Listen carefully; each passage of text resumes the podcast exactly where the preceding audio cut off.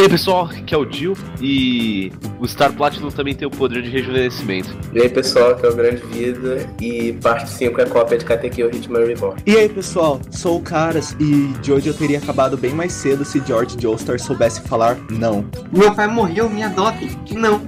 Falando nisso, eu sou o Red, gente. Prazer. Meu nome é Dalton e bizarro é pouco. Olá pessoas, aqui é o Ash e o Dio é o melhor Pokémon. Aqui é o Mecânico e eu também queria ter o Zavardo. Então, basicamente, você pode ter percebido que é um podcast que um pouco relacionado a Jojo, né? Uou, será? Nossa, Meu será? Deus. É, não, não- é, vamos ver, né? O nome é JoJoCast, tu acha que tu queria o quê? Ah, podia falar ser sobre relacionado a. Pode, Caraca, boa, boa. podcast ideia. sobre Sailor Moon é bem aceito. Vamos guardar essa Verdade, ideia. né? Ou pode ser um podcast espe- especial para cantoras, Jojo. Caraca, existe uma cantora chamada Jojo? Existe, sim, você porque eu vou precisa pesquisar só de algo. Cara, você mora no. Acre por acaso? É, então, hoje o assunto é o que, mecânico? É o resumão geral, não é? Exatamente, hoje a gente vai falar sobre Jojo's Bizarre Adventure. Ah! Hoje a gente Incrível. vai falar sobre Jojo's Bizarre Adventure, sobre por que, que ele existiu, em que contexto ele existiu e vamos fazer um geralzão sobre todas as partes até a parte 7. Até É, porque não tem muito o que falar da parte 8. Aham. É, a gente vai dar só uma visão por cima e nos próximos episódios a gente tá pensando em falar especificamente de cada parte, Se rolar os próximos episódios, não é? se rolar próximos episódios. É, Mas da, esperança, né? público. Aham, depende, a gente tá dependendo de vocês, galera. Depende de você, dá like, favorito, adiciona, se inscreve no canal do Isso, não, Facebook. não vai pro YouTube. Patrocina a Hum. gente Panini. Mentira, Panini. Panini trollou todo mundo. Panini trollou nós, foda, né? Trollou, trollou, foda. Enfim. Então, mas. Começando aí o podcast de Jojo, todas as partes resumidas. Uhul! Aí vem dar uma vídeo.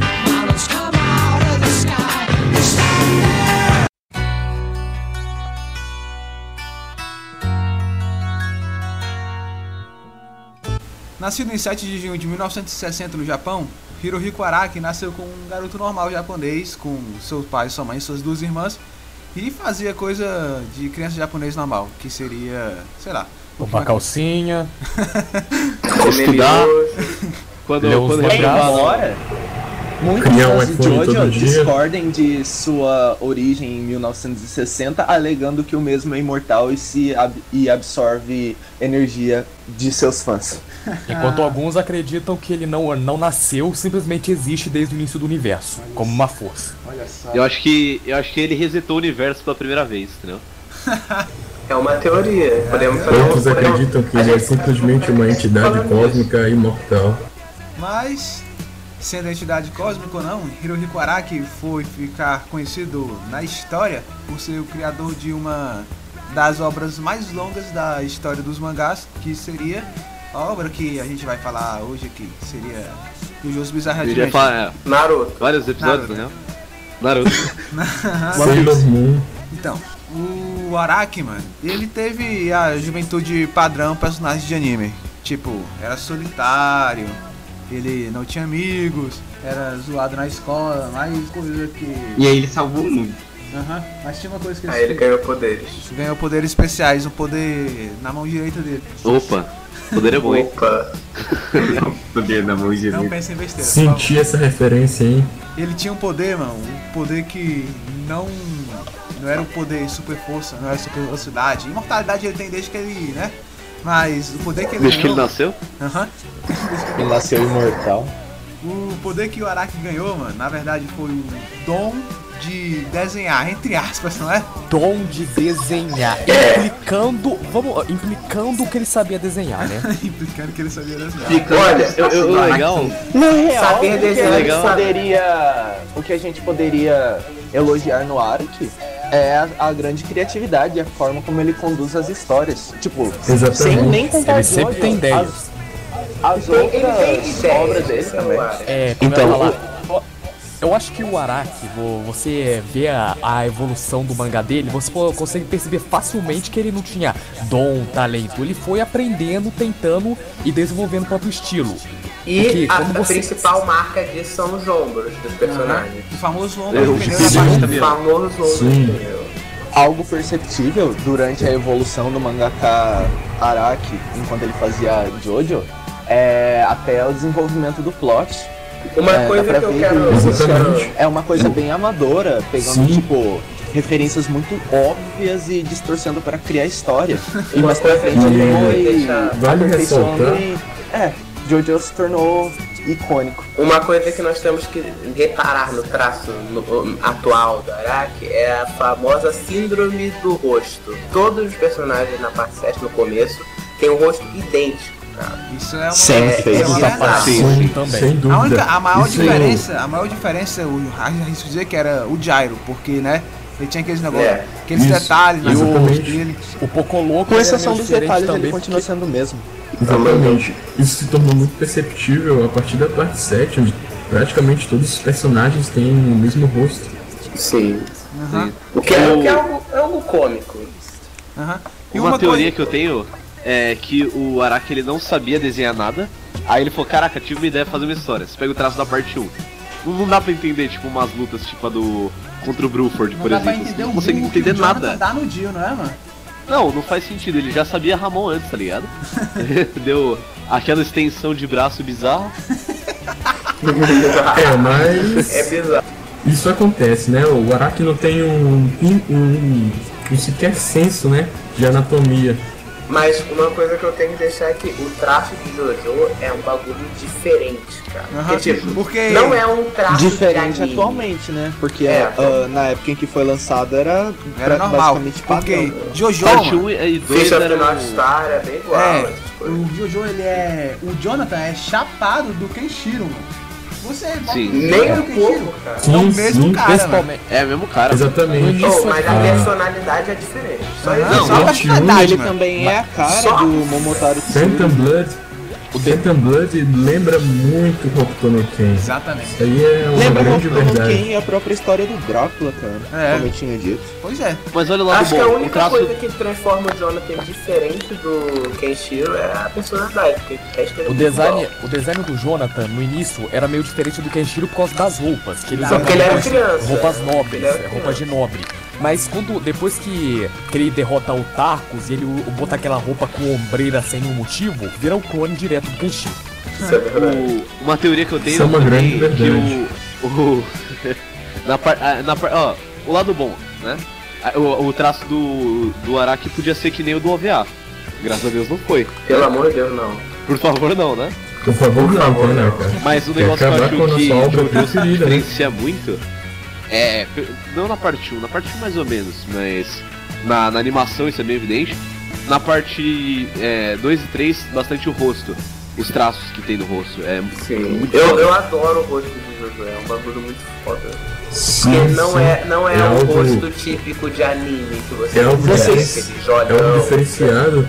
Uma coisa é que dá pra diferenciar os personagens de Jojo, tirando, é claro, a parte 7 e 8 que tem a síndrome do Semi-Face, só que dá pra diferenciar os personagens de Jojo pelos próprios traços do rosto. Verdade. Então, vocês- Avidal, é, Avidal é o em outros exemplo. Avidal é animes- exemplo.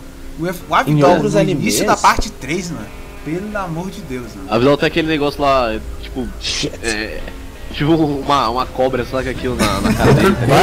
O Araki é, ficar botando algo essas que- marcas inúteis no rosto. Algo que vem direto de Jojo é no caso as anedotas que pode lembrar absurdamente Jojo imediatamente. Assim? Não, as famosas Jojo references, Aham. tipo, só vão aumentando com o passar dos anos. E É porque é um- é um foi- anime muito. um mangá muito antigo. E foi com. E- Não muito, né? E foi com esse dom do desenho, o déficit, pode-se pode-se dizer, que ele foi, na juventude dele, começando a ler mangá, começando a se interessar. Tipo, ele lia os clássicos da década de 70, que era a época dele. E aí, ele rascou, ele já, nessa idade, ele já, 10 anos, né? É, com 10 anos ele já desenhava as próprias histórias dele, ele já tinha uma ideia, já tinha, escrevia, já fazia o caralho a quatro. E aí, mano, ele. Só que ele- o desenho dele era aquele negócio, né, mano? É, aquele desenho Quando bonito. você vê o traço de Gorgeous, eh, Gorgeous Urine ou Baô, você percebe que eh, era bem mais de anime genérico, que é aquele rosto mais, mais triangular, com os olhos enormes. Foi só em Phantom Blood mesmo que ele começou ah, o estilo de rosto dele o próprio. No Phantom É, O Blood, estilo de até que é rosto um- mais puxado pro humano e não cartoonizado. Sim.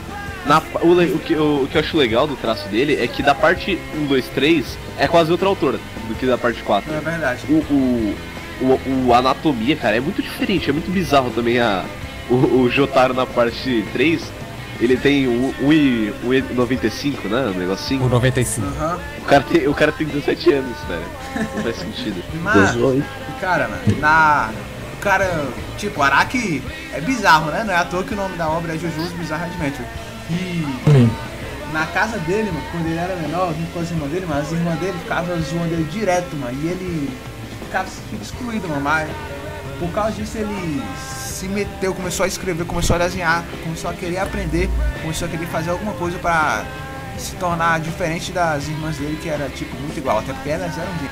E foi, tipo, muitos anos depois do ensino médio dele, que ele tava se achando, porra, mano, tô foda já.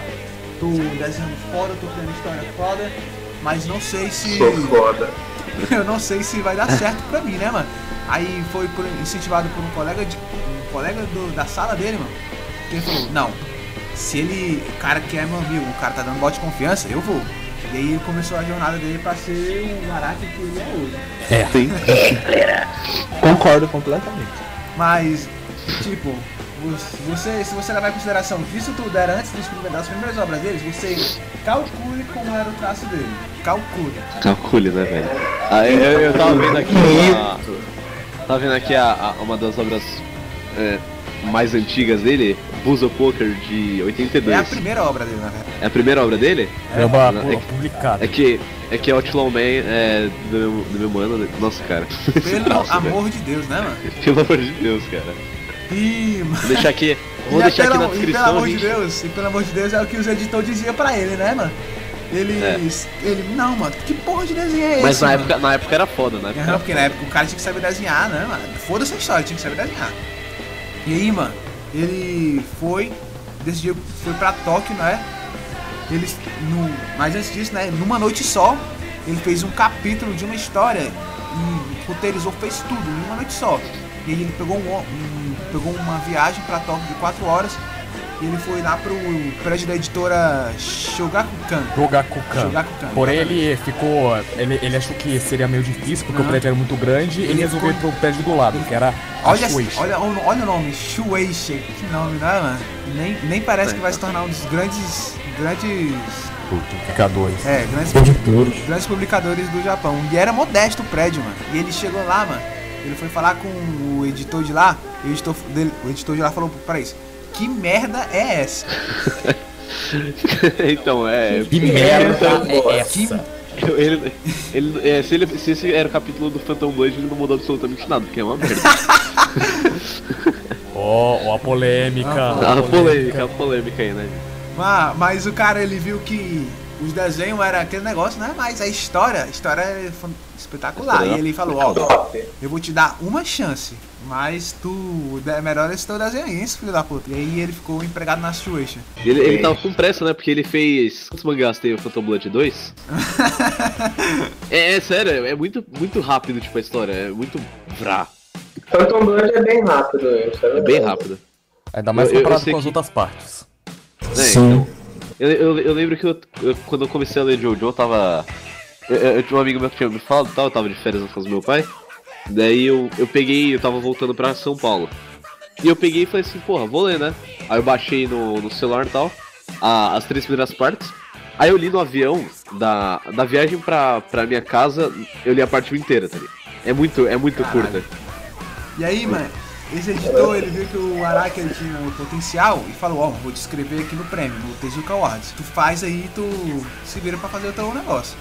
E aí, mano, ele fez a one shot dele de Faroeste, a Buzo Poker, que seria a vencedora desse prêmio. E aí, mano, a galera começou a dar moral pro cara, cara. mano. O cara. Não, não abuso poker, Buzo só poker. buzo Obrigado. poker, tá, gente?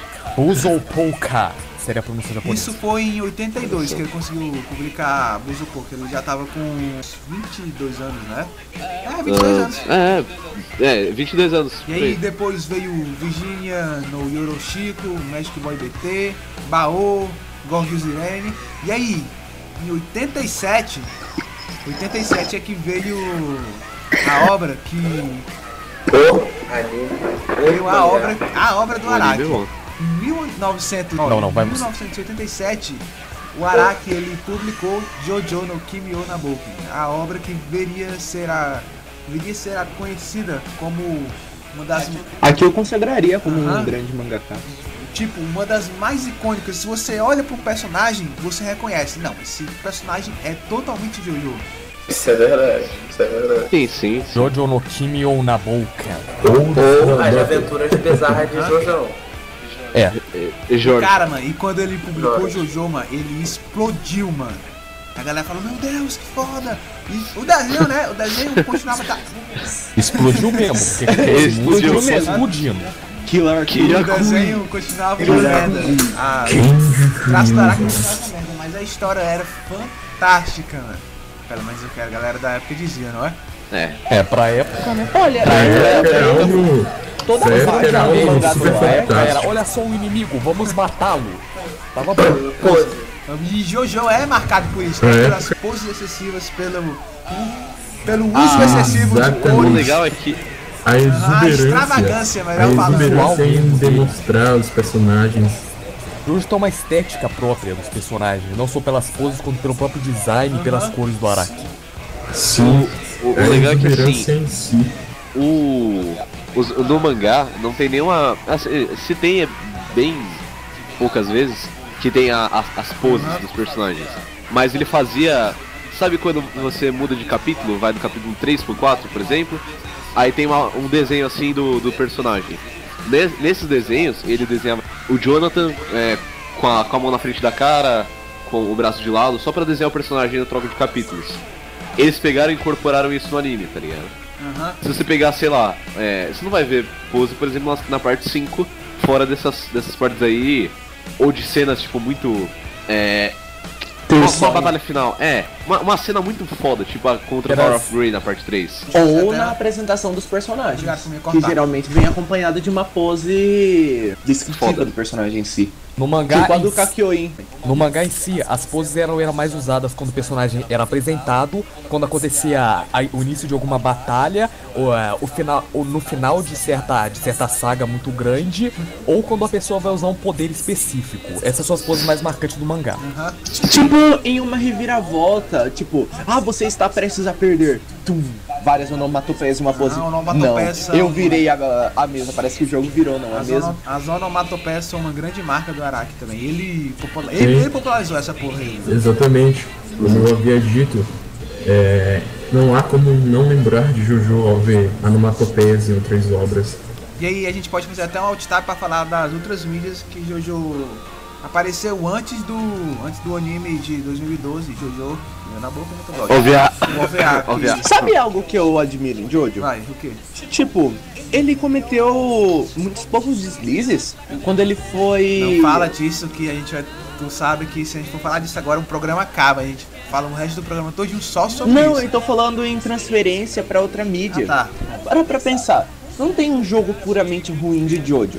O antigo Heritage for the Future é ótimo, tipo, é jogado até hoje. O Astor Battle Pra é época divertido. era muito, muito. Era tipo. Pra o Heritage for the É Future na época né, era. É era não, era muito, muito foda, cara. Ele era muito foda pra época que foi lançado. Aí você vai pensar no anime. Você lembra da OVA, tudo bem. Um erro. É tipo Eyes of Heaven agora. Um erro. Mas tipo, no anime de 2012, ele é muito fiel e no Stardust Crusaders a fidelidade ao mangá só aumentou. Tipo, é quase como se você estivesse vendo O mangá o animado. mangá em si animado. Aham. Então, tipo, na transferência pra outras mídias, Jojo ficou, tipo, tem uma nota 8 barra 10, o que muitos mangás, etc, não tem. Tipo, tipo, E o legal. O, legal é que o que velho. mudou, o que mudou, mudou pra melhor. Tipo assim, eu não gostaria de ver a parte 1, que nem era no mangá animada. Na moral.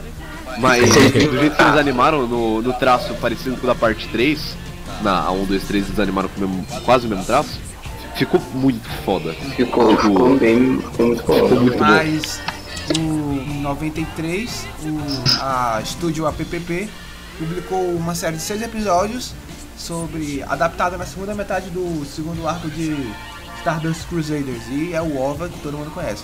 Também tem uma lenda bem mais E o antiga. convoy de vendedor de pamonha. Aham.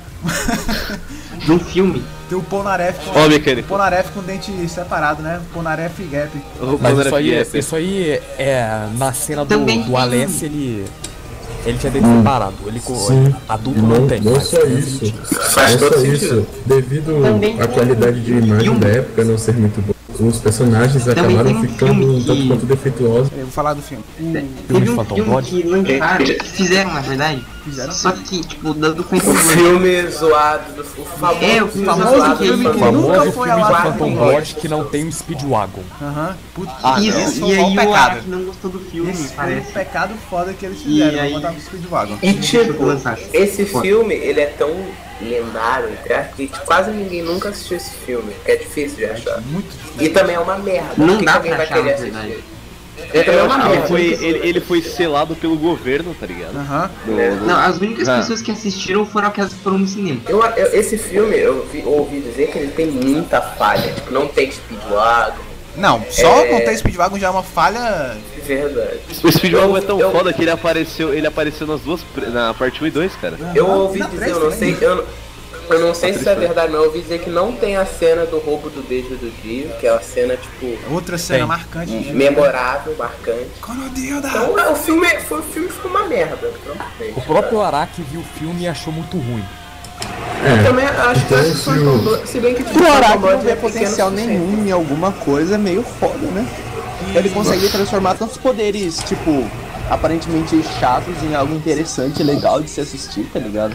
Então, se ele considerou o filme do Phantom Blood ruim, é algo que nenhum fã deveria nunca ver mesmo. Esse filme. Quem sou eu pra negar? Esse filme em questão foi produzido em 2017. Oh, 2017 é ótimo. 2007 e realmente ele nunca foi exibido fora.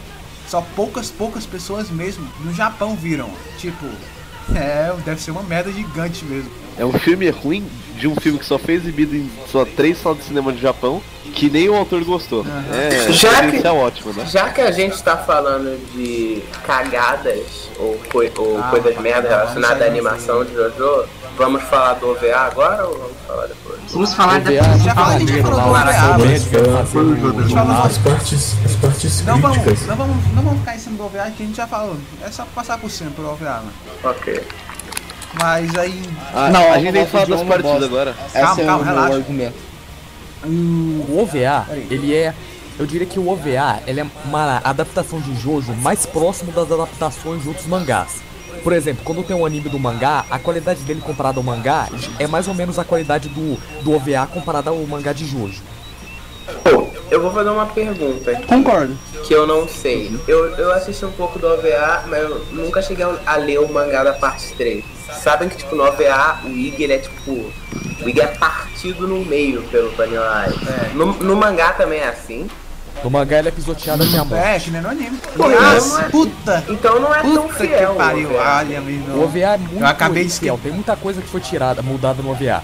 Várias cenas foram tiradas, várias lutas nem aconteceram, vários personagens nem aparecem. E não é só E isso. a própria famosa cena do rolo compressor do Dio, Não tem, não tem, jogar- não tem. Eu já vi, É trocada por um dizer caminhão. Exatamente. caminhão. É tipo- Algo tão memorável quanto Toma a cena do, do rolo compressor foi trocada por um caminhão de óleo diesel, O Dio- se, eu, se eu não me Nem falha tem a o do Dio, né, nesse filme. Não. É só ele. É, não tem. ele Não falando, tem o tipo, mudar, soco, mudar, mudar, soco, mudar. E a voz do Dio parece um velho com rouco. Parece um velho Vitor, estuprador isso cara. sim, mano. Cara, Mas uma coisa a gente pode parabenizar a OVA. O design dos stands tá muito foda. Não. Tipo, pelo menos pra mim. Eu preferi muito mais. É, Eu preferi mas, muito mais entrar o mais ou menos, Red mais do menos. Não, mas, que o design gente- do Magician's Red do anime de 2000. Ah, Mas, mas por é que, que o The. World é, é cinza? Por que, que o The World é cinza? Ah, o do, É. do Eyes of Heaven. é O assim, download. o mangá, O mangá Zawara é preto e do. O Zawara do OVA é bege, mano. É, é, o Zawara do Over Heaven é, é preto e branco, né? Cinza. Não, o Overheaven ele, É. é, ele é branco com Zawara amarelo, mano. do Overreach, ele é azul, cara. Deixa eu explicar aqui, ó. O mangá é preto e branco. E o Araki, ele não segue uma lógica é, na, nas cores da capa dele. Ele pinta da maneira que acha melhor. Por isso você pode botar o, o The World branco, roxo, bege, etc, que não vai fazer diferença. Porém, o The World amarelo, por causa do Heritage for the Future e do, do anime agora, ele foi ele ficou mais marcado. Então, Mas no Heritage of the Future, se eu não me engano, ele é, ele é cinza. Eu não me é um mas eu acho que mais é amarelo, na verdade. Ele é um amarelo bem desbotado, mas ele não chega a ser cinza. É. Mas o Heritage for the Future previu o jeito que o Jill grita Zawardo, né? Aham, Zawardo. É muito Na parecido verdade, o jeito que ele Zawardo- faz Zawardo. Wars é só a pronúncia japonesa de The World. Aham. É tipo se aqui no Brasil, É porque se fala no você falar, Brasil, tipo, The World, sabe? Zawardo. Seu Word. Não, Mesmo não. assim é meio estranho. Zawardo? Não, não. E Zawardo? E se é contratasse um apenas a, dublador é que tem um certo nível de fluência no inglês e não tivesse dificuldade em falar as palavras em inglês e falasse tudo bem? Ah, não sei. Aí é Não, mas Não eu se acho tornaria tão foi bom. icônico. Foi Não bom, isso, seria foi, tão bom, isso foi perfeito ter acontecido. E Zawardo, ele não ficou conhecido só por causa do que ele faz, que eu não vou falar porque é spoiler, mas. Para o tempo. Obrigado. Time Stop. Zawardo, ele. Não, cara, a gente tá. Spoiler de 20 Não, anos. a gente tá num podcast, cara. Foda-se spoiler. Ah, então. Não, não, a- gente tem que dar spoiler zone. É, tem que dar spoiler zone, né? Eu, eu vou no post vou falar que tá, tem possíveis spoilers, né? Porque não tem como Possíveis? Não tem como fugir dos spoilers, essa é a verdade. Deixa eu falar um negócio aqui sobre o The World, Zawardo. Vai, fala. É que Zawardo simplesmente é a pronúncia japonesa. Você analisar a o Zawardo, você vai ter e souber como funciona a pronúncia japonesa, você vai entender porque que é assim. A questão é que Zawardo basicamente seria como se aqui no Brasil The World virasse um The Word, que é assim como o brasileiro pronunciaria. É nada mais que um sotaque. Exatamente. E é Assim muito como, difícil por você achar um, exemplo, um dublador japonês que tem uma pronúncia muito boa assim no inglês. É, geralmente, se você reparar, até os que tem uma pronúncia boa, é quando ele vai falar nome de personagem, nome de stand, ele fala da maneira a japonesada mesmo assim. Aham, tipo, Tipo, o Kureiji próprio- da Yamaha. Exatamente. É, ou, tipo, ou então, o próprio como por exemplo, ele fala o Yes, I am, ele fala direitinho, mas quando ele vai falar mais Shanzured, ele fala mais de Shanzuredo, porque da maneira japonesada. E o Zawardo, Então, acho que É, o Zawardo, ele não ficou conhecido só, só por ser o Zawardo. Ele também, durante um tempo, foi um dos memes mais procurados na internet, mano. O que tinha de vídeo antigamente do, Za- do meme Zawardo era um negócio de louco, mano. Se a gente vai falar de meme, a gente vai falar de Roller Kokoro Jojoro, né? No Heritage for the Future virou um meme também. E o Ray! É, o, isso surgiu aí, não foi, O mano? Roller também virou um ótimo meme. Pô, vocês já, vocês já ouviram Kokoro Jojoro? Lógico. É tipo Cara, uma montagem não sei de se umas o mais supera o Coiso. memoráveis. É muito bom, é um dos memes mais famosos da fama. E depois do fracasso do filme, né? O Araki ficou com o pé atrás sobre fazer um anime, mas em 5 de outubro de 2012 a David Production conseguiu os direitos e foi ao ar o primeiro episódio de Phantom Blood, que é agora a parte que a gente vai falar sobre, sobre ela bem por cima mesmo.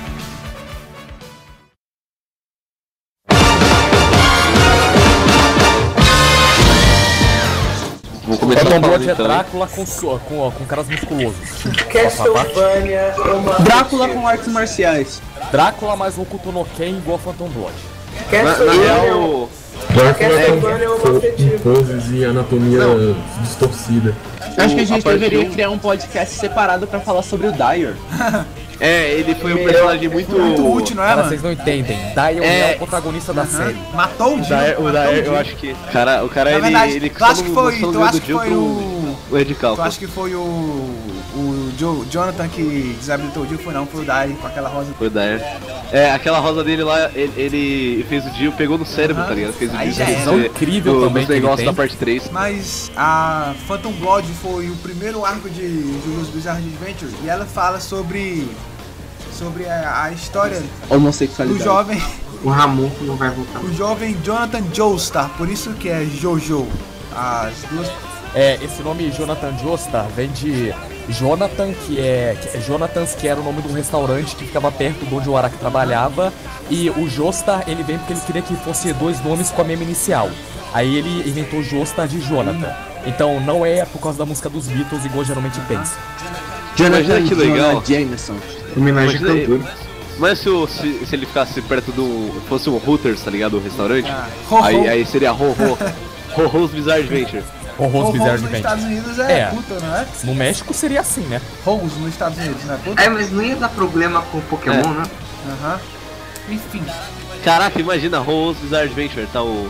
O Ro. o primeiro arco Ia ser legal. O Rose Bizarre Adventure e estrela o Horrors. O primeiro. Ah, bem, muito bom.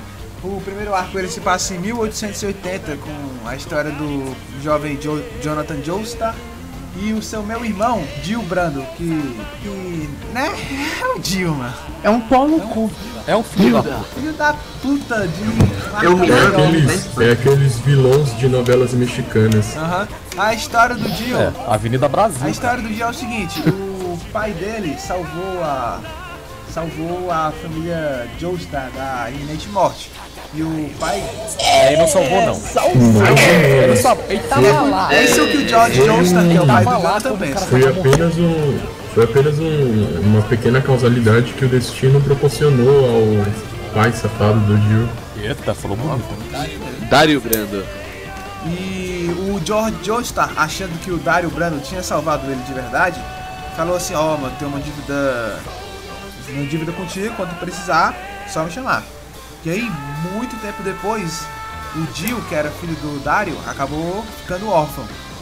E como último pedido, o Dario Brando pediu que o George Joestar adotasse esse filho dele.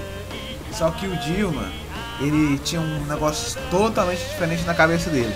O Dio, ele queria matar toda a família Joestar. E como ele era meu irmão do Jonathan, ele ficaria com a, a Irã, mudaria de vida pra sempre, não é? Porém, porém, porém, porém, porém, o destino, ele não é tão, como é que se posso dizer? Conveniente. Gay. É, obrigado. O destino é tão gay. O John, não é tão conveniente. Jonathan acabou descobrindo essa porra toda e falou nem, nem por um caralho que isso vai acontecer. O Jonathan ele era arqueólogo. Tem que Né? ressaltar que ele, Que vestiu da máscara de Jonathan ele pedra. fazia faculdade de arqueologia e ele descobriu um artefato chamado Máscara de Pedra. Que o pai dele já tinha esse artefato. Ele estudava pra descobrir o que é que esse artefato fazia. O, o, o Jill fazia a faculdade de Direito, inclusive. Sim, ele se tornou advogado. Sim, fala, porra, não vai deixar só eu falar, mano? Sim, sim, sim. Não, eu tava pensando em, em, em falar só que a gente vai, vai falar só o resumo, tipo, da parte É, só inteira. mesmo. Ou a gente só vai falar até Não, metade, tá peraí, parando pra pensar, o Dio. Ah, a gente já falou isso, só que o Dio é, é um filho da puta, porque ele disse, ah, eu nunca tive chance na vida, mas ao momento em que o Dario Brando morreu e ele foi adotado pela família Joestar, se ele não tivesse tanto ódio, tipo, aquela parada de porra, eu sou pobre, minha vida é uma bosta, ele poderia ter sido um cara muito. Cara, não é Mas isso. não Na é só o isso. Dio. Não é só isso. O Não, ser o humano em Speedwagon, si. ele fala, o Speedwagon mesmo fala isso. O Dio, não é, não é que ele teve uma história que deixou ele mal. Ele é mal. Ele Ele, nasceu se acha Sim, superior sim. Mais do que. Sim. Assim como, assim como todo ser humano em si, o Dio é só mais um movido por emoções. Ele teve uma infância muito ruim e aquilo abalou ele psicologicamente e o traumatizou para o resto da vida. Talvez isso possa explicar o caráter maligno que ele possui. Muito bom, muito bem falado.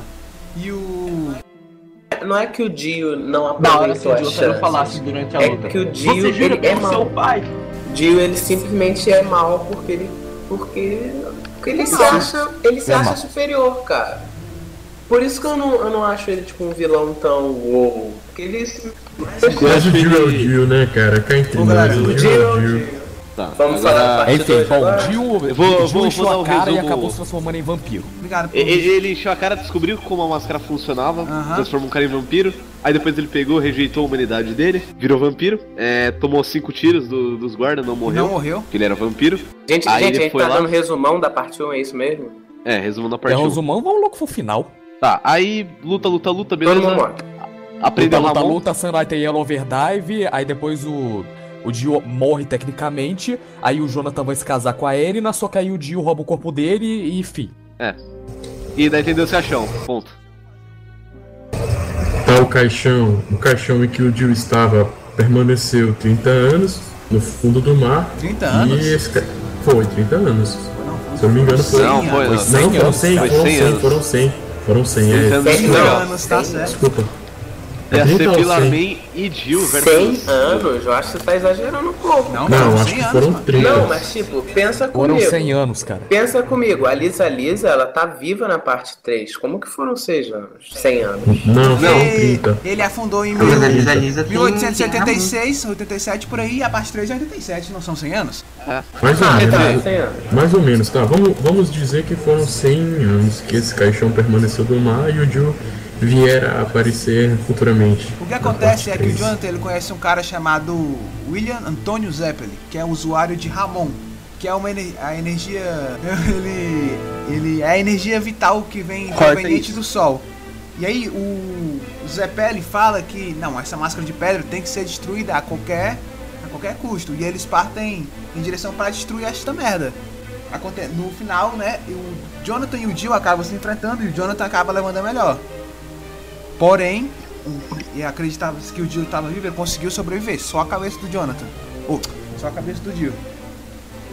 Sua cabeça do Jonathan ia ser foda. Aham. e aí, Vilão da parte 3 da justamente na, na viagem de núpcias do Jonathan com a Irina, o Jill aparece com uma porrada de zumbi, faz o caralho a quatro, aca- acaba que o Jonathan acaba morrendo e afunda junto com o Jill no caixão. O, Jo- o bom é que o Jonathan não teve paciência, né? Ele já deu um metão na Irina antes dele entrar no navio. Graças a Deus. Porque senão. Olha, uma coisa que a gente não, não falou é que eu acho importante a gente deixar aqui. Jojo's Adventure, das, da parte 1 à parte 8, não são uma- aquele anime que tem o mesmo protagonista. É como se contasse a história de uma família, tá ligado? Eu acho importante É a parte- deixar Na isso verdade, aqui. Na verdade, um primordial que deixou seus descendentes. Descender, é.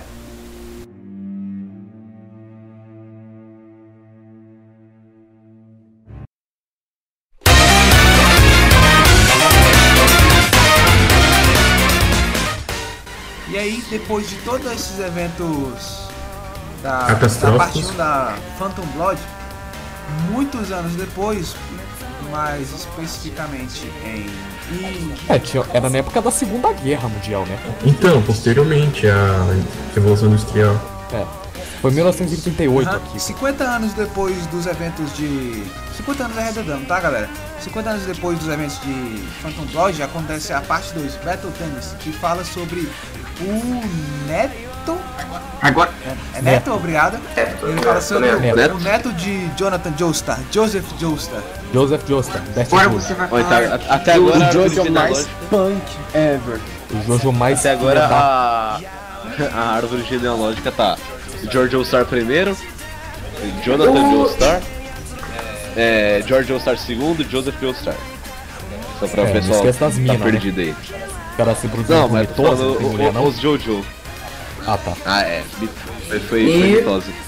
A história da parte 2 se resume em do, os, os alemães acabaram Alemães. descobrindo alemães, desculpa, acabaram Alemães. descobrindo que existem acharam uns, uns caras presos numas pedras e deu-se a coincidência que esses caras são os criadores da máscara que cria os vampiros e eles estão querendo achar uma A pedra pedra vermelha de Aja. a pedra vermelha de Aja pra eles se Ei, tornarem isso aqui, isso aqui. pra eles se tornarem literalmente imortais, imorríveis e matáveis. Aham. Criatura Só suprema. que, é o nome? só que no caminho deles, igual no caminho deles está o jovem Joseph Joestar o Joseph seu, O mais novo Jojo e o seu inseparável amigo César Zeppeli, que tem, né? não tão amigo assim. Separado. Não, é. Porque eles não contavam com uma pedra. Acaba. Tinha uma O pedra no meio do caminho. No meio do caminho tinha uma pedra A, a Pedra parte, vermelha. e morreu. Uma, uma pedra no e o mais engraçado deles. é que eles, eles eram homens deles. pilar e acabaram perdendo por causa de uma pedra, não foi, né? Calma aí, Os. Coloca, coloca aí o, a música aí. Ai, ai, Ai, ai. Ai, ai, ai. Produção, por favor. Produção, por favor, bota a música. A música da nova geração é foda. Acaba que no final, acaba que no final o acaba tendo o embate entre o Cars, que virou a, conseguiu virar a forma de vida suprema, e Joseph Joestar. Relâmpago McQueen. E se revelou sendo melhor do que a forma de vida suprema. Não, ele tinha um- melhor do que a forma de vida Ele é mais sortudo que a forma de Ele vida. tinha um poder que ninguém contava que ele tinha. Ele tinha um protagonismo ao lado dele. Não, Ele sempre Tinha a mão Eu diria que o Joseph ele tinha a tática da, da tampa, porque ele sempre conseguia trollar seus inimigos. Que tampa? Ué, que Eu- tampa. Que tampa, né? E E o pega Joseph ele acaba conseguindo derrotar o Cars e Derrotar. derrotar entre aspas, não é? Trollar, Trollar. cara. Ele trollou. Você tá Trollou Ele meteu um tapa mortal. Aham. E acabou por mandar o Cars diretamente pro espaço. Como o Cars era, é imorrível, imatável, não podia Não podia morrer nem de morrer, velhice e nem por ficar no espaço. eternamente Então ele basicamente espaço. simplesmente ficou Ele incapacitado. congelou. Eventually he stopped Aham. thinking. E aí, depois que tudo isso aconteceu, ele. Mas a gente acabou esquecendo de dar uma introdução aos melhores personagens e ao melhor nazista Ah, de toda sim, a história. E a melhor menina. É ele, Barão né? Von Ele, ele Stromheim. deu origem ao Robocop. Rudolf von Stromheim. Ele deu origem ao galho também, né? Tem a, a teoria que toda parte tem, o, tem um Guile, né? Que na parte 1 é o Dyer, na parte 2 é o Na parte 3 Stromheim, é o Polnareff. Na parte parte dois é o Polnareff. é o Polnareff. na parte 4 é o quatro Coit, é o- é é o o Coit ele é corta É o o cabelo, Coit ó. Act 2. Parte 5 é quem? É o Coit 2. Parte 5, deixa eu ver. Tá baixo. Putz, aí fudeu. A parte Pô, 5 mas não tem ninguém que se assemelha ao Gaile, não, cara. Na verdade é o- Gaia de todas Na as verdade é o Gaile que se Se for, na se for, se for pra constar, se for pra constar, se tiver alguém parecido com o Gaile na parte 5 é o próprio Polnareff Ah, é verdade, o final. Polnareff aparece na É parte verdade, 5. tem o Ponaref na parte 5.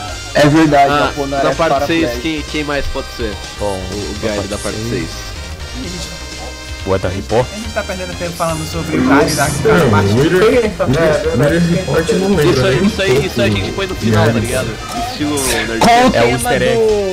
Com o tema do Gaio Aham. tocando. Com mais alto e a nossa voz ficando cada vez mais baixa. Aí essa partida aqui já não dá pra ouvir. Tá, vai, voltando pro tema.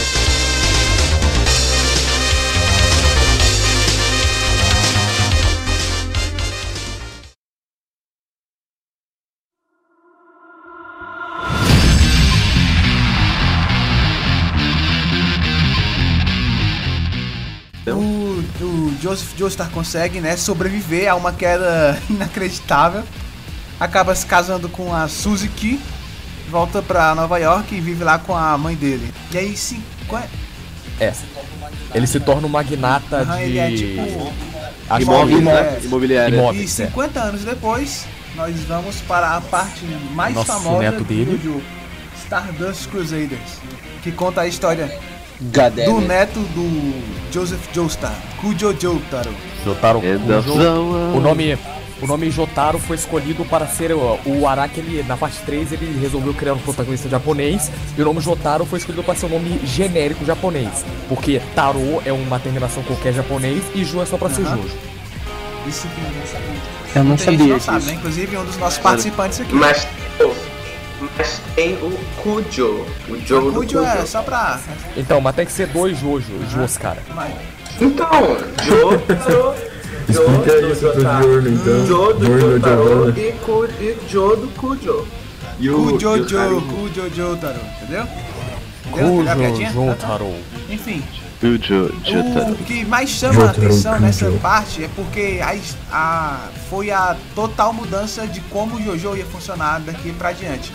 Foram introduzidos os stands, Dando Que é Também conhecidos como encostos. ou como o Jotaro falava no Famosos início da parte 3, espíritos malignos.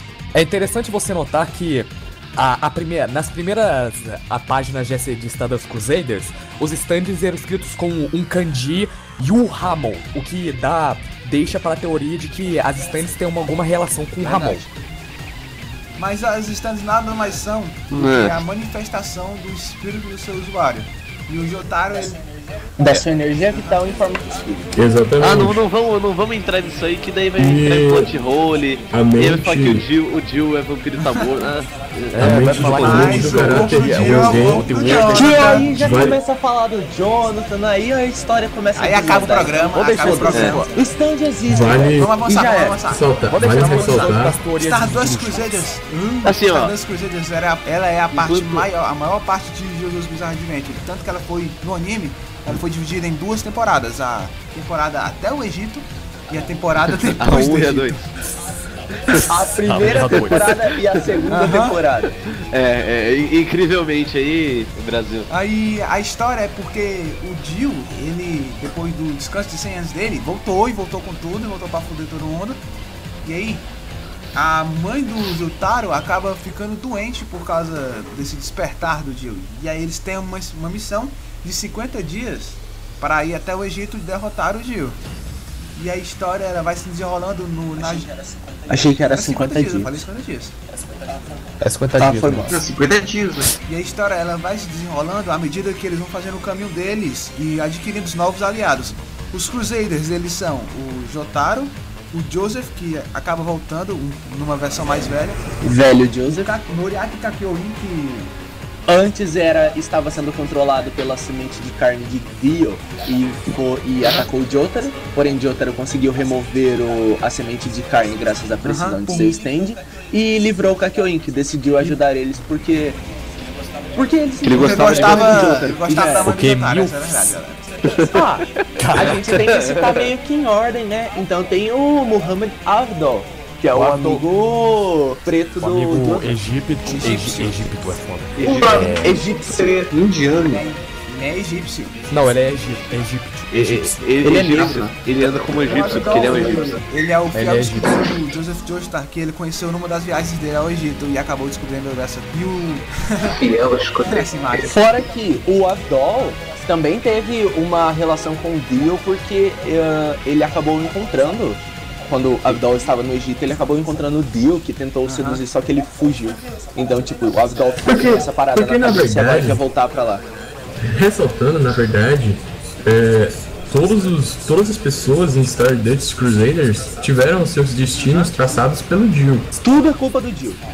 É, tudo. Tem Os o. Probably Deals It's Outro, probably Deus fault, é o exatamente. Jean-Pierre Purunarefu. Porunare. Que assim como Ka Noriaki Kakyoin estava sendo controlado por Dio, E até o que último os Crusader Crusaders é o Wig, né? O cachorro. E o. O cachorro que tem o stand. É um cachorrinho que tava no lugar errado, na hora errada.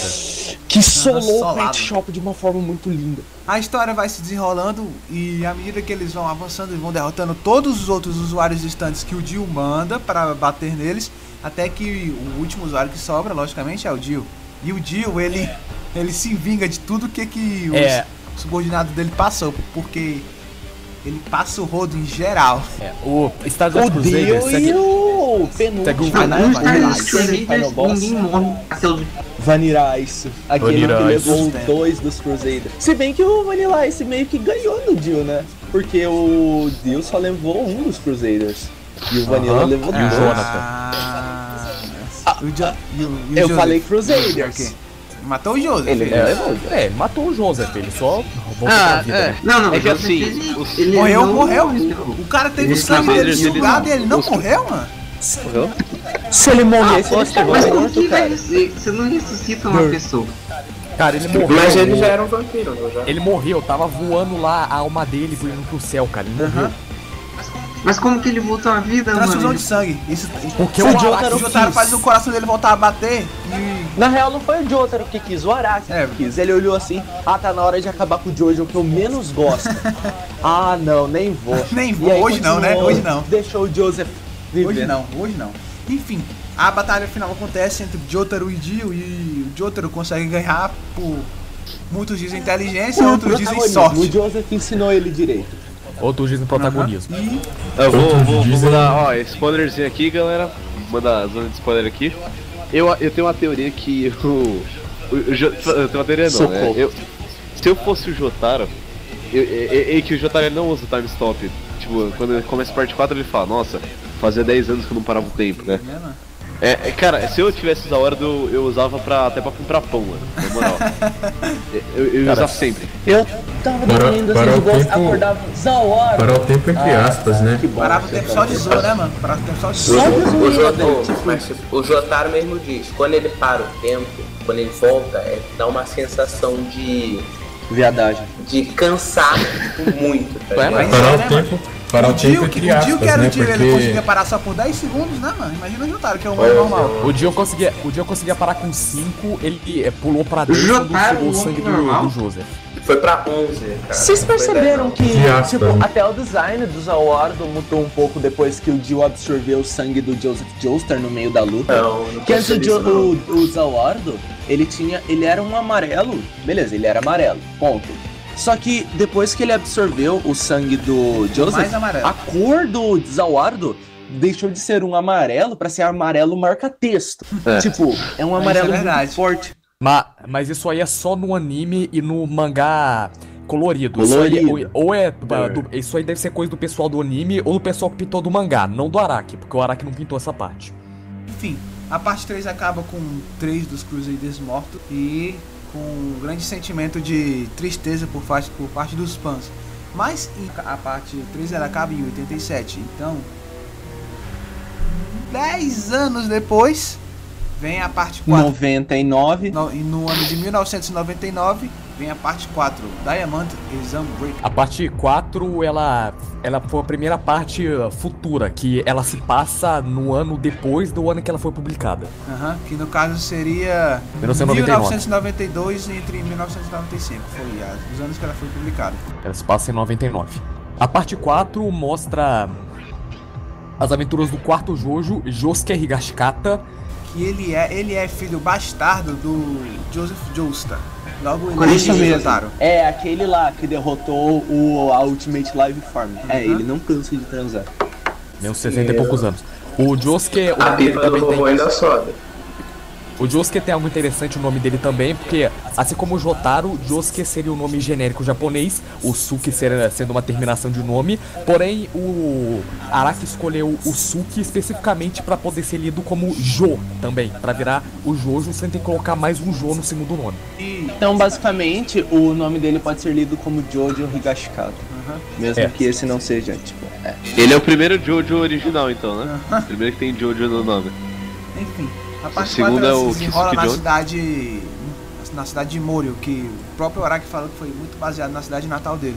E a história acompanha né, a história do Josuke Higashikata e as aventuras que Ah, ele tem só pela uma cidade. coisa. Continua sendo tudo culpa do Dio. Aham. Sempre é culpa do Dio. Tudo foi culpa do Dio. Do que a gente vai falar lá já já da parte 6 é culpa do Dio. Parte 8. É. Dio. Não, não, não é culpa do Dio. A parte Sim, A parte na verdade, quatro, na ela é- verdade, todos os acontecimentos na parte 6 São culpa do foram devido à São- são ocorrência culpa do. Dio. É, tudo. Tudo é, é a parte, a parte 4, ela se inicia num estilo parecido com a parte 3, de a cada hora um usuário de stand diferente que é enfrentado. Porém, a partir. É bem depois mais da- light, né? A forma como os inimigos são apresentados em comparação à parte 3 e 4.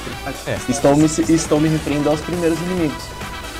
Aí, a, partir de certo momento, a história começa a ter uma trama mais diferente, porque começa a ter um inimigo oculto, uma espécie de mistério no meio dessa, da trama, que seria a identidade do assassino que estava assassinando as pessoas em Moriochó. que futuramente viera a se mostrar como Kira. Yoshikage, Yoshikage Kira. E a gente pode. Já, não, é, não é nem spoiler isso, mas uma ambulância ganha dele. Não só ambulância, uma na verdade, é ambulância, protagonista. não só uma Ambulância ambulância não, cara. Não, não, É, protagonistas até agora sendo- foram o Dai, Sinceramente-. Sinceramente, cara, o Kira apanhou de praticamente todos os personagens ali, cara. Que eram. Ele foi até do molequinho. Não, todos. Todos Ele sem, matou também. todos sem exceção não. Obviamente ele matou e derrotou alguns.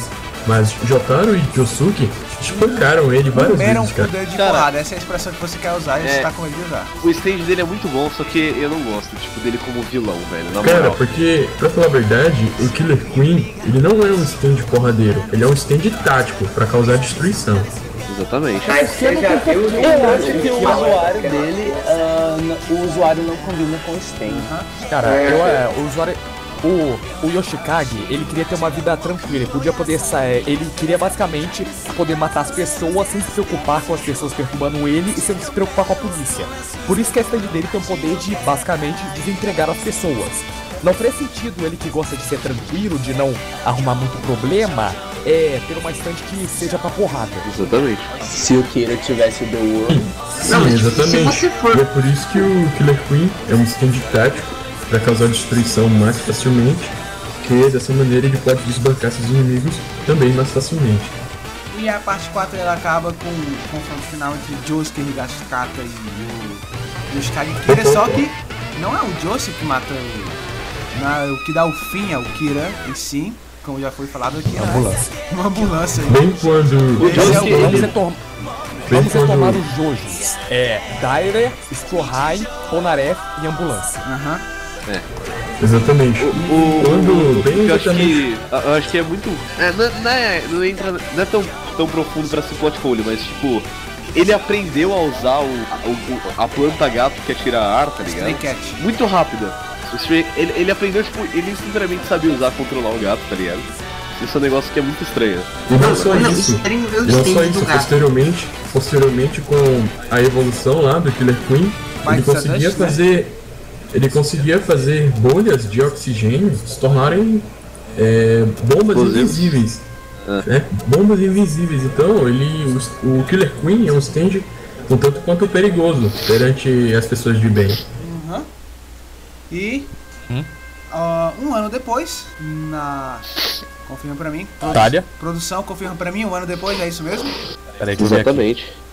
Confirma. Um ano depois, na Itália, o Jotaro Kuji, o protagonista da parte 3, Stardust Crusaders, manda um personagem da parte 4 chamado Koichi Hirose para Koichi a Itália Hirose. para investigar uma coisa que estava tirando o sono de Jotaro. Nada mais era se Jill Começa a tocar o tema de O Poderoso Mas o Chefão Koichi agora. tá que nada mais era que o que estava tirando o sono de Jotaro, nada mais era do que a possibilidade de Jill Brando ter deixado um descendente. E é.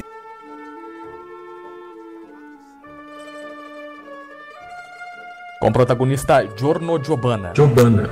Exatamente. Giovanna. Na verdade, na verdade, na verdade, o nome dele Mas, Giorno Giovanna, o filho de Gil Brando, entre Certo, aspas. garoto banido. Entre aspas, não é filho do Gil Brando, entre aspas.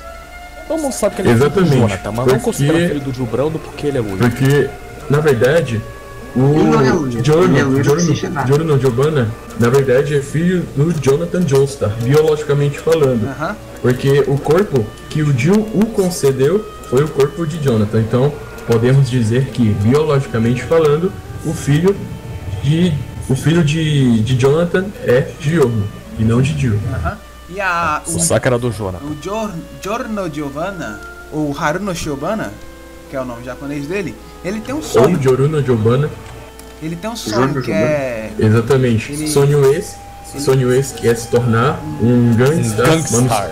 uma mistura de uma espécie de popstar e um gangster. Que não faz sentido algum, porque Aham. se você é um gangster e é conhecido, você é preso. Aham. Mas tudo bem. Mas, Às vezes mas não um na. Itália. É, aí Mas não na ele- Itália, onde o governo praticamente é manipulado por mafiosos. O Giorno, ele tem um, esse sonho dele de ser um gangster e ele acaba ingressando na máfia Passione. Porém, devido aos é, do devido a eventos da parte 5 que acontece, rola uma merda muito fodida e o chefe da Passione, que é o Diávolo, acaba se revelando um Dópio. Olha os Dópio. spoilers, os spoilers. Ah, spoiler, aviso de spoiler, galera. O chefe, Dópio. o Doppio, ele acaba se revelando ser um grande filho da puta. Porque Dópio, na verdade. Dop é o melhor personagem. Doppel, na verdade, ele sofre de uma síndrome chamada quimerismo, que é a criação de um gêmeo interno cuja mente é diferente daquele que o possui. Então ele tem duas personalidades, na verdade, que futuramente vai se tornar o diabo. Alguém totalmente sanguinário, cujo objetivo é apenas poder e mais poder. E o stand do Diávolo é um objeto de discussão na fanbase de Jojo. King famoso- Crimson. Pessoas são O idiotas. famoso É o apenas. famoso só funciona. O famoso. Peraí, peraí, peraí, o pausa aí, mestre. O Pausa aí, famoso mestre. então. Time. É o famoso apenas funciona. Pô. Então, o poder do King Crimson Também. É, né? Simples, explicação bem resumida. O Erased Time nada mais é do que o King Crimson apaga. Esses 10 seg- Não, eram 10. Peraí, gente, vocês perceberam isso? Eu diria que. Não foi nada. Não, continua. Então, então, o King Crimson, nesses 10 segundos, nu- Ô, peraí, peraí. nunca mais. Peraí. Eu diria Peraí, peraí, peraí, peraí, como é que peraí, a posição deles é guardada? Eu ainda não entendi. Peraí, peraí, peraí, peraí, peraí, peraí, peraí. Me escuta aqui, me escuta aqui, me escuta aqui. Você não acha que a gente tá falando do tipo? A gente não tá falando de outra coisa? Agora a gente tá falando de outra coisa? Parece até que o tempo avançou, não foi? É, então, eu tava. Que bizarro. Muito estranho isso aí. A gente tava falando sobre a parte 5, não era? Então, acho. como a gente tava falando. Ah, sim, do King Crimson, não? King Cri... Sim, o King Crimson. Isso, Como não, mas- funciona o poder do King Crimson? Ah, sim, ele não. Funciona. É mais ou menos isso? Sim, ele é o tempo nunca mais poderá, não, não mais existirá. Por exemplo, se um bebê estiver nascendo nesses 10 segundos, então isso torna o King Crimson um dos, um, um, Olha. um dos sistemas mais perigosos que Eu- existe, eu- já que o alcance desses 10 segundos é universal. Olha, eu acho que o termo de apagar tempo é meio exagerado. Eu acho que, tipo, acho que Na verdade, é apagar pula tempo, sim. que. Na verdade é apagar tempo sim, já que ele tem, já que o tempo que é apagado gera uma espécie de salto em tempo. E também até mesmo o nome da habilidade Erased Time, vindo do inglês apagando o tempo. Ou apagando o tempo. o pessoal que tá ouvindo aí, rapidão, o pessoal que tá ouvindo aí e ainda não entendeu, a gente vai deixar o link aí na descrição. Mentira. A gente vai deixar só o nome aí do episódio. Futurama, Time Keeps on Sleeping. Pronto. Só, só Esse episódio resume. Esse episódio explica, explica exatamente o que é, que é o poder do King Crimson. Eu já assisti esse episódio. Exatamente. Enfim, De uma maneira, de uma maneira bem, bem resumida, ele anula a causalidade, porém mantém um efeito. aham. Exatamente. E a batalha final Peraí, o- entre Giorno, Giovanna e o Diavolo acaba acontecendo e o Giorno ele atinge, Sensacional. E é atinge um completamente. estado, um estado que até então era desconhecido pelo maioria Um estado de protagonismo. um estado de protagonismo ridículo chamado Requiem. Não exatamente. Sim, exatamente. Exatamente. que algo que foi novo na história de Jojo foi apresentado na parte 5 a existência de uma, fle- de uma flecha secundária chamada Requiem, cujo o usuário que for escolhido por tal flecha po- pode possuir a capacidade de obter um stand com poderes inimagináveis. E o stand eh, que é obtido por Jorno foi Gold Experience Requiem. Gold Experience Requiem. Exatamente. Pois o poder do Gold Experience Requiem superior ao poder do King Crimson, que somente, de uma maneira bem resumida, anulava a causalidade, porém mantinha o efeito. O Gold Experience Requiem anula a causalidade e anula o efeito, também podendo manter a causalidade e o efeito, causando assim uma espécie de loop e um paradoxo infinito, infinito, infinito, infinito. E a, o Giorno ele acaba acaba derrotando o Diablo e acaba con- conquistando o seu sonho de ser um gangsta e vira o chefe da Passione. É interessante notar que o Giorno é provavelmente o único Jojo que realmente conseguiu, entre aspas. seus objetivos, Olha, de fato. Olha, olha, Não, não, eu olha, odeio a parte tá, 5, mas a verdade é essa. tu tá De caminhando fato. aí, tu tá caminhando aí Giorno. numa linha, tu. De mano. fato, o Giorno foi, de todos os protagonistas apresentados até hoje em JoJo, de fato foi o único a conseguir obter aquilo que tanto desejava. Podendo, É. assim, assim, consequentemente, é, tê-lo como o mais bem sucedido de todos, né? Tudo Para bem que alguns dois também- deles não desejavam para alguns- nada, mas. Para alguns, Giorno é considerado o melhor JoJo. É, para alguns, to- pra alguns até o Jono é considerado o melhor Jojo. E como, e como nós vamos falar da parte 6 agora, quem aí vai ditar as 14 palavras pra se atingir o céu? Peraí, peraí, peraí, eu, eu, eu dito, eu adoro essas coisas. Joit. Vai, fala aí. Peraí, Música. peraí, deixa eu abrir aqui que eu não lembro de cabeça. Ah, não, tem que lembrar de cabeça, né, mano? Ah, você falou besouro duas Calma, vezes. Vai, vai, vai, vai. Você falou em biso- japonês Você ou falou português? você falou É, li bastante duas vezes, seu filho da puta. É. Japonês, japonês. Tá bom, é, é japonês? Não, Aham. não, vai em português Ah, mesmo. japonês eu não. Tá bom, vou em português. Escada espiral, besouro. Não, de novo. Escada espiral, besouro, cidade fantasma. Peraí, o que, que é isso? Peraí, peraí, peraí. Eu, Até eu, eu, consegui. eu, eu, eu que vou falar negócio duas vezes, hein? Besouro rinoceronte. Você falou duas vezes. Tá bom, peraí. Escada espiral, bis, besouro. Escada espiral, besouro, cidade fantasma, figueira, besouro, via dolorosa, besouro, ponto de singularidade, joto, anjo, hidrangea, besouro, ponto de singularidade, imperador secreto.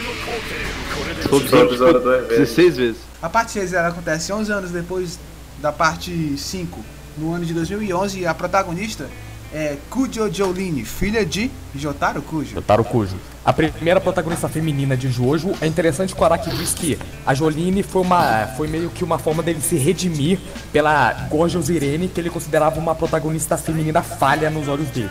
Também para o Incrível, incrível como é a primeira e única protagonista feminina de Jojo e é a pior também. A parte 6, a protagonista é Jolene Cujo, que acaba indo armação? pra cadeia por. que na verdade são.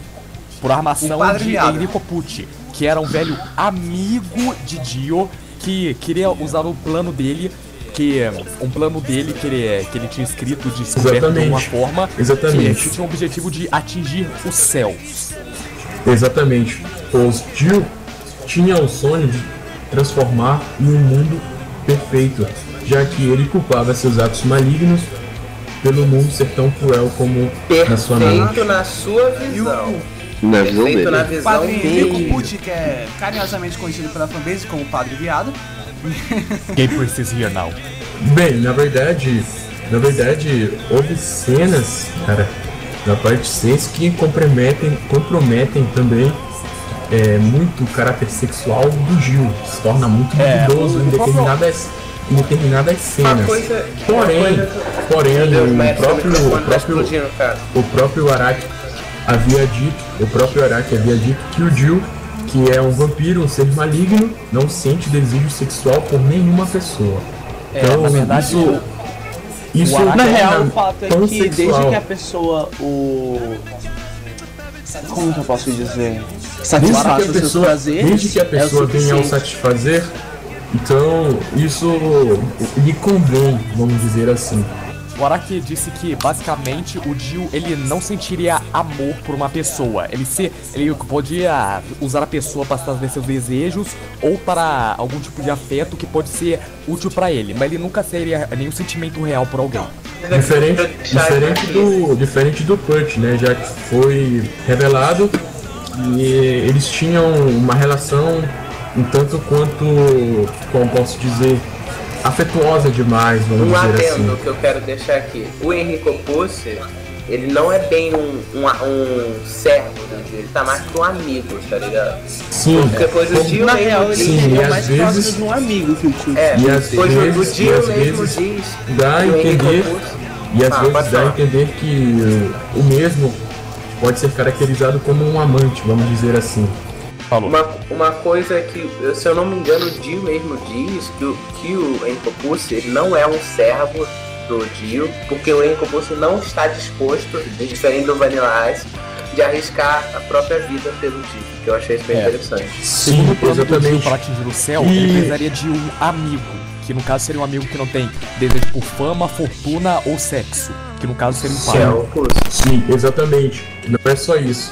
É, como foi mostrado em algumas cenas da própria parte 6 e até mesmo no diário dele, ele mencionou várias vezes que o Put era seu amigo fiel. Enfim, a parte 6 ela se desenrola com a Jolene tendo que aprender a conviver dentro da prisão, já que ela foi posta lá injustamente.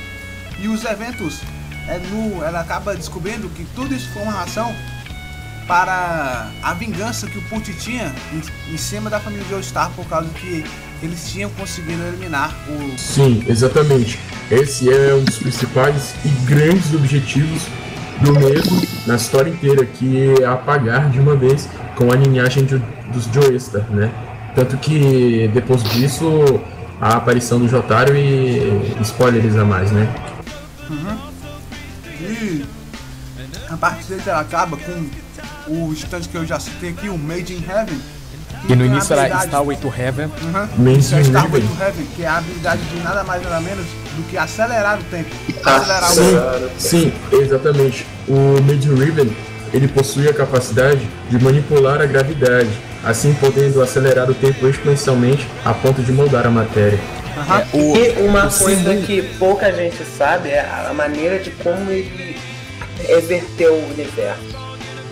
Ele Sim. acelerou o Sim, tempo exatamente, tanto que exatamente. Ele- ele- universo de ser destruído e ser manipula- reconstruído. Sim, exatamente. Ele manipula a gravidade e através disso ele consegue acelerar o tempo a ponto de manipular a matéria, fazendo assim da maneira que ele bem deseja. E Basicamente é como é como se o universo tivesse é uma espécie de looping e uh, o Exato. Heaven acelera esse looping pra chegar logo ao final e começar consequentemente E ao início. altera. E altera as coisas. Sim, É, e durante sim, esse ele é manipula. alterado. ele manipula, ele pode nesse loop Ele quebra infinito, ele pode manipular a matéria a ponto de criar aquilo que ele deseja, no caso. Isso foi mostrado no final da parte 6, quando o último sobrevivente de todos lá, no caso o Empório, pôde observar que tudo estava mudando ao redor dele. E a única maneira que tipo, o Empório conseguiu ir para esse outro universo é por causa do stand dele que se localiza em um lugar completamente diferente do universo. Aí é eu vou o, ter que ser gente. É o Burnout Around. É, após, após isso, o Empório derrota o Put usando a habilidade de outro stand, o Ether Report dessa mesma parte, e o universo é reiniciado mais uma vez. E a parte 6 ela acaba com. Ela é bem controversa porque não foi o principal que acabou salvando tudo. Foi, entre aspas, um coadjuvante. Exatamente. Bem merda, aliás. Empório é o Nino. Não, é, Ah, é é que pelo legal. fato do protagonista ser uma mulher, né? É, Não. cara, é, cara. Então, Não, cara, cara, é pelo fato do bem. Araki tá fumado. Na, na- nessa, vis- ness- nessa visão, cara, é, vilões femininos não, não caem muito bem, né, cara? E por muitos, a Jolene ela foi considerada. Ela fracassou nos objetivos dela. No real, se for parar pra pensar, foi o único Jojo que fracassou, tipo, 100% no que foi fazer, tá ligado? Acho que, você esqueceu do, acho que você esqueceu do Jojo da parte 1, né? Não, cara, poxa. Não, não, o, Jo- o Jonathan não fracassou em nenhum momento em seus objetivos. De fato, Aham. ele conseguiu derrotar o Só foi Jill. O problema é que o É. Jill voltou contra ele novamente. Só Sim. que naquele momento, naquele momento ele não estava preparado nem um pouco para uma luta contra o Jill e acabou, né? Agora- O Jill ele teve muito planejamento, ele entupiu o navio de zumbi. Jolene pior Jojo. Não, Depois do não diria isso. Eu até gosto da Jolene, só Enfim, que ela mas realmente fracassou. Sendo o na melhor. Jojo ou o pior Jojo, o universo acabou se resetando. E aí nós chegamos à parte 7. Steel Ball Run, a corrida das bolas de aço. Opa! É. Ela acontece nos anos de. Ou, ou esferas de aço executoras. Opa! E Mas gente, você lendo a Steel Run, você, você sabe que é uma corrida. A Steel Run, ela acontece nos Estados Unidos no ano de 1990 e conta a história de dois protagonistas dessa vez, não só um. Jairo Zepeli e Johnny Joestar, que é a contraparte de do nosso querido Jonathan, Jonathan. Joestar. contraparte. Entre aspas, né? Pois a ele contraparte é porque indiferente. Diferentemente das outras contrapartes, você pode claramente ver as similaridades e os paralelos com a parte original. O Johnny tem praticamente nada a ver com o Johnny, além da posição na, na linha da família. E do nome. É, Mas a parte 7 ela, ela acontece com. Ela é, na verdade, ela também é um, bem um pouco controversa, porque muitos dizem que é a melhor parte, é a parte de Jojo, é a parte que você tem que ler. Mas existem aqueles também que dizem justamente o contrário, que a parte 7 não é nada disso, que a parte 7 não é tão impressionante. Eu não vou, eu prefiro não expor a minha opinião aqui, mas a gente eu tá aqui, essa a gente tá aqui só pra falar dela. Eu gosto da parte 7 até. particularmente, particularmente, a parte 7 é, acabou se tornando tão endeusada por muitos dos fãs que muitos, com- é, muitos que passaram a ler Jojo tiveram a visão de que a parte 7 realmente era a melhor de todos, mas quando você já lê Jojo há um certo tempo, você sabe que de fato pode ser que não seja. A parte É, 7. não vou entrar nessa polêmica não. Entrar vamos, polêmica. vamos só falar da parte 7 logo. Jairo Zeppeli e Johnny Joestar, que inclusive é paraplégico, ele não tem o movimento das pernas, eles Por quê? estão Isso Na não na. verdade, ele perdeu, ele os, os movimentos da- das pernas devido a ele ser diferente de Jonathan. Jonathan, que era um, um rapaz nobre, nobre que lutava pela justiça, etc. Johnny sempre teve tudo e sempre foi alguém arrogante. E... Johnny, ele não é um protagonista, ele é humano. É, ele, não sei é, ele, é, dizer. ele não é humildão, essa é a verdade, né? Ele não é humilde. E eles estão na Steel Run pelo prêmio, que é. O Johnny ele tá mais pra voltar a ser reconhecido, e o- mas o Jairo ele tá pelo prêmio. Não, não é bem isso. O Johnny, ele Não é- descobriu, não é bem isso. junto com o Jairo, ele descobriu com o Jairo a tática do spin. E ele pensou, caralho, talvez isso possa curar as minhas pernas. E É. por isso ele ficou seguindo o Jairo. Mas Sim, inicialmente, exatamente. mas Ele- Sim, inicialmente ele exatamente. queria. Cujo, Ele cujo naquela época, vale ressaltar, né? Detalhe aí para as pessoas que estão nos escutando, que na parte 7, diferente das outras, é, não, não existiam stands da maneira convencional, que você pode adquirir. Sim, é bem Que você pode, que você pode adquiri-los é, através da sua linhagem sanguínea ou através de um despertar e coisas do tipo. Lá na parte 7, os stands são dados ao cadáver de Jesus. E vocês vão entender quando vocês estiverem lendo a parte 7. Também não é 100% aos cadáveres. Tem o negócio das Devil's Spawns também. E também é, é a, a ao do diabo, é, a pata relacionado, do diabo também. é relacionado ao cadáver. Enfim, a parte 7 ela. A parte 7 ela acontece. Vai se desenrolando com muitos eventos que são até interessantes. E o principal, uma das dos principais pontos da parte 7 é a contraparte do Dio Brando, o Diego Brando. Grande dinossauro fã, melhor personagem. Melhor dia. Aham. Muita gente considera o melhor Dio. Sim, já, já que diferente do, do Dio do universo antecessor, Diego era alguém nobre que realmente lutava por uma causa nobre. Isso é verdade. Bom, mais ou menos. É, Ele, ele tem, ele mais tem motivos. Ele tem motivos. Isso que eu tenho a dizer sobre o Diego. Por isso que eu gosto dele. Ele tem motivos. Enfim, a parte 7 ela acaba com a morte. Spoiler, tá, galera? Spoiler, a, mor- a morte do. Um dos protagonistas, o Jairo Zeppeli, acaba morrendo nas mãos do Fanny É, é, é assim, né? O Zepele, assim. É, Zepele. coisa básica. Coisa básica, né? O Zepele Zeppeli, tá. Toda pessoa que tem o nome- Zeppeli em Jojo, ela tá fadada a morrer. Infelizmente. Aham. E o, o Johnny, ele acaba vingando a morte do amigo dele, Zeppeli. E Melhor. Sim, e o, o, e, e o Johnny, né? Como um bom Jojo, não pode ficar com um stand nada fraco. Ele aí nos apresenta o então renomado Tusk F4. Stand que joga suas unhas no inimigo. Stand, stand esse que possui a capacidade de habilitar portais, assim manipulando a gravidade também. Aham. A batalha final entre Johnny e Valentine acaba acontecendo e é claro que o Johnny acaba ganhando. Sim, exatamente. É, é- o legal, um, um tanto quanto interessante da parte 7, é justamente a presença da física nas explicações do Tusk Act 4, né?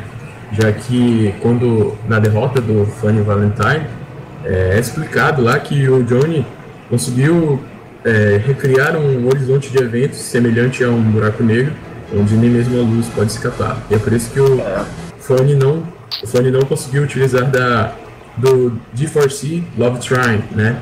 Ou seja, aquela barreira impenetrável. É, as explicações sobre o, o retângulo dourado, o spin da parte 7 são realmente muito boas. Eu gosto de- desse, desse conceito. Enfim, a gente passou. A gente, o que a gente fez aqui foi o geralzão, o resumão de Jojo. E a ideia era que fosse. Tipo, a ideia é que fosse 50 minutos, mas é bem provável que vai acabar ficando um pouco maior. Mas a gente passou por cima de muita, muita, muita coisa mesmo. E aí a nossa ideia é fazer mais programas sobre as partes específicas. Então, tipo, se, se você gostou do nosso programa, se gostou da ideia, porra, dá um apoio aí pra gente, mano. Porque a gente tá disponibilizando isso aqui totalmente de graça. A gente tá fazendo isso aqui porque a gente quer, porque a gente gosta. A gente passou muito tempo planejando isso aqui pra juntar a galera certa pra poder fazer isso. Exatamente. Exatamente, é um trabalho 100% fã de pessoas que gostam mesmo. Não para fã. Exatamente, de fã para fã. Então, espero que vocês gostem, mesmo que a gente tenha passado, tipo, nesse primeiro episódio a gente tenha passado por cima da história mais do que o político que o Dio sequestrou passou por cima das pessoas na calçada, mas. Então se você, tipo, se você notou que a gente deu alguma canelada, a gente errou alguma coisa, por favor, mande a sua mensagem aí e a gente te garante que se tiver um próximo programa, Ah, põe o e-mail aí, Ah. aí na, na descrição. Lembrar disso, hein, galera? Um, pe- dê um pequeno desconto pra gente, a gente tá começando agora, então, tipo, erros são comuns. Mas a gente Exatamente. pretende melhorar a Exatamente. é É melhorar raro. os podcasts. Melhorar sempre. Exatamente. Errar, errar é humano, menos por Errar é é um vampiro. Aham, e o Dio é foda. Enfim, a gente vai ficando, Obrigado. a gente vai ficando por aqui. Esse foi o primeiro episódio de Jojo Cast. E é isso, galera. Até mais.